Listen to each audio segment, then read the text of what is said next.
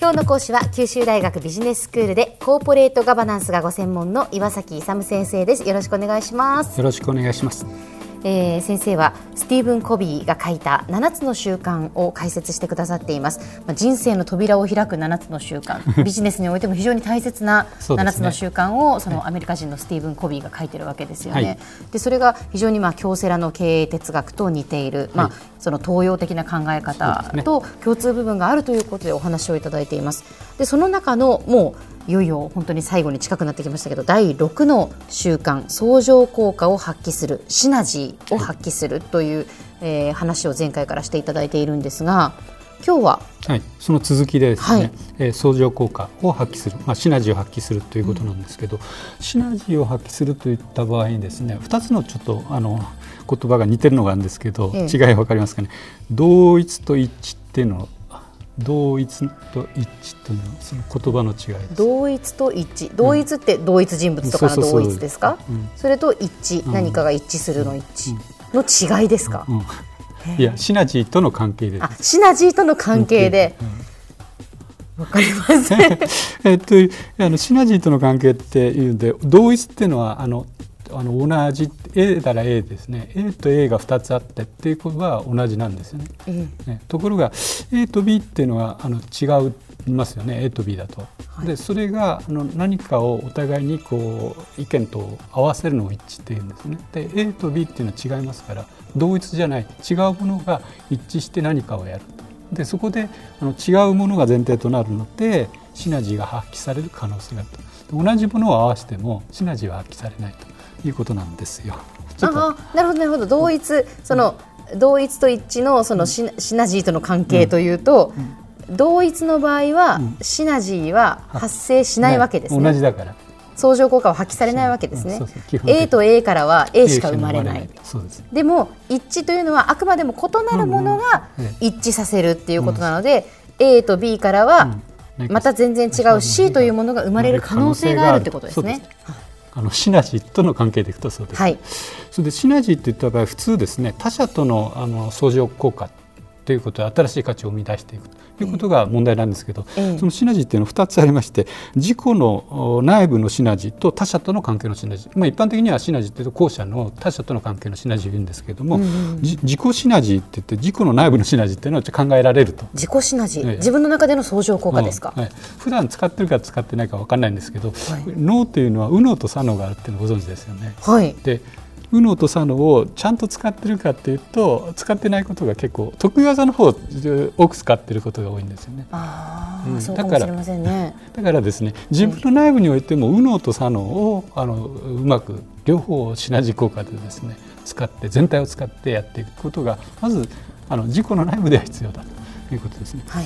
えーと、それで、えー、自己がそういうふうな自己内部のシナジーが発揮されると仮定して次にですねあの他人とのシナジーを考える場合なんですけれども他人とのシナジーで一番重要なのはこの前言いましたように信頼関係なんですけど、うん、信頼関係の次に重要なのが何だと思います、信頼関係の次に重要なもの、まあ、先ほどの一致と同一と同じことなんですけども、うん、要するに違う。じゃあ自分とは違うということですか？そうそうそうそう違うことを拒否しちゃダメなんですよ。違うことがいいんです。違うことがシナジーを発揮する。ということですね。違う意見であることが重要なんですね。そうそうだからそれを尊重してあげる。はい、それでで自分の認識も高められるわけですよ。相手の意見によって。なんかついこうまあビジネスにおいてもというか仕事でも、あの自分と似た意見の人と仕事をする方が楽ではあるんです。楽ではあるんだけれども、違う意見の人と一緒にすることによって、よりいいものとか、はい、新しいものがやっぱり生み出されるっていうことですね。そうですね。まあ特に現代においてはあのいろいろな動きっていうのが早いじゃないですか。はい、だからそういうところを違う意見を入れてですね、うん、どんどん新しい事業とかをやっていかないといけないということで、まあ他人の意見っていうのは非常に重要ですよ。はいであと現在の自分の考え方とかを考える場合ですね、はい、この2つのあの力が働いているって一般に見られてるんですけどどういう力かというと抑止力と駆動力、はい、で抑止力っていうのは何々しようかなっていう場合にやめとこうかなっていう力なんですけど、ええ、それが抑止力。逆に言うとあの駆動力っていうのは何々しようという積極的な力ですね、うん、だからその均衡として現在の自分の考え方があるということなんです、え、だけどそのシナジーを発揮するとかそういう場合についてはこの駆動力の方の積極的に何かをやるというところでいつも挑戦的にやっていかなくちゃいけない。ということでですね、まあ、駆動力というか言葉を変えると積極的な積極的な心ですね。積極性を持ってやらないといけないということなんですね。はいそれでですねあのこの本の最後の方になってくるんですけど、ええ、自然界はすべて相乗効果的ということなんですけど例えばの具体的な例を言うと一番分かりやすいのがですね、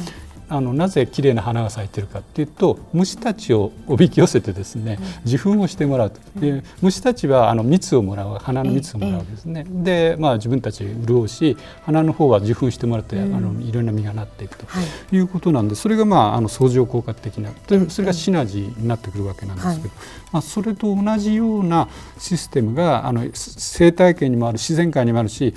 例えばそれがあの生産現場とか経営の現場であるのが一番典型的に見るのは日本の生産システム、うん、で非常にですねお互いにこうチームワークを発揮してやりますよね、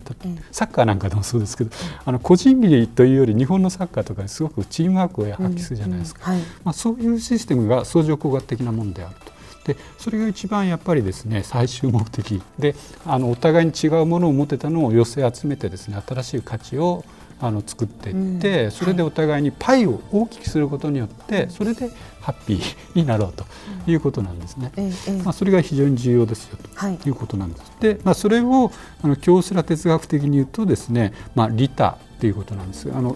商売商売っていうのは普通の社会的なあの会社を行う原点はですね商売利他にある利他業にあるっていうんですね。要するに他人を益することによって最初あの結果的に自分もこうあの反映して利益を上げられている、うん、まあ、その結果あの考え方っていうのはこの相乗効果とかシナジーの考え方に全く沿っているということですね。では先生今日のまとめをお願いします。えっとシナジーというのは7つの習慣のうちの最終目的であると。でそれはあの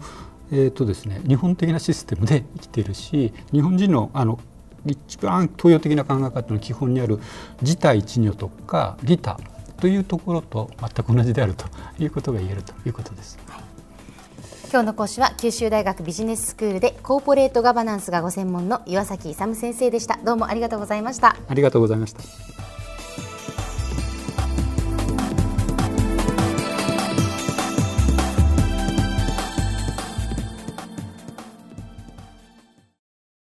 続々ぐいぐいメラメラつながる。ゾワゾワハラハラメキメキつながるズキズキ。モワモワほかほか。つながる。キリキリ。ざわざわ。キュンキュン。ガンガン。ワクワク。うずうず。ドキドキ。ルンルンバクバク。九州人のいろんな気持ちつなげます。九州から輝こう。キラキラつながる。 QTnet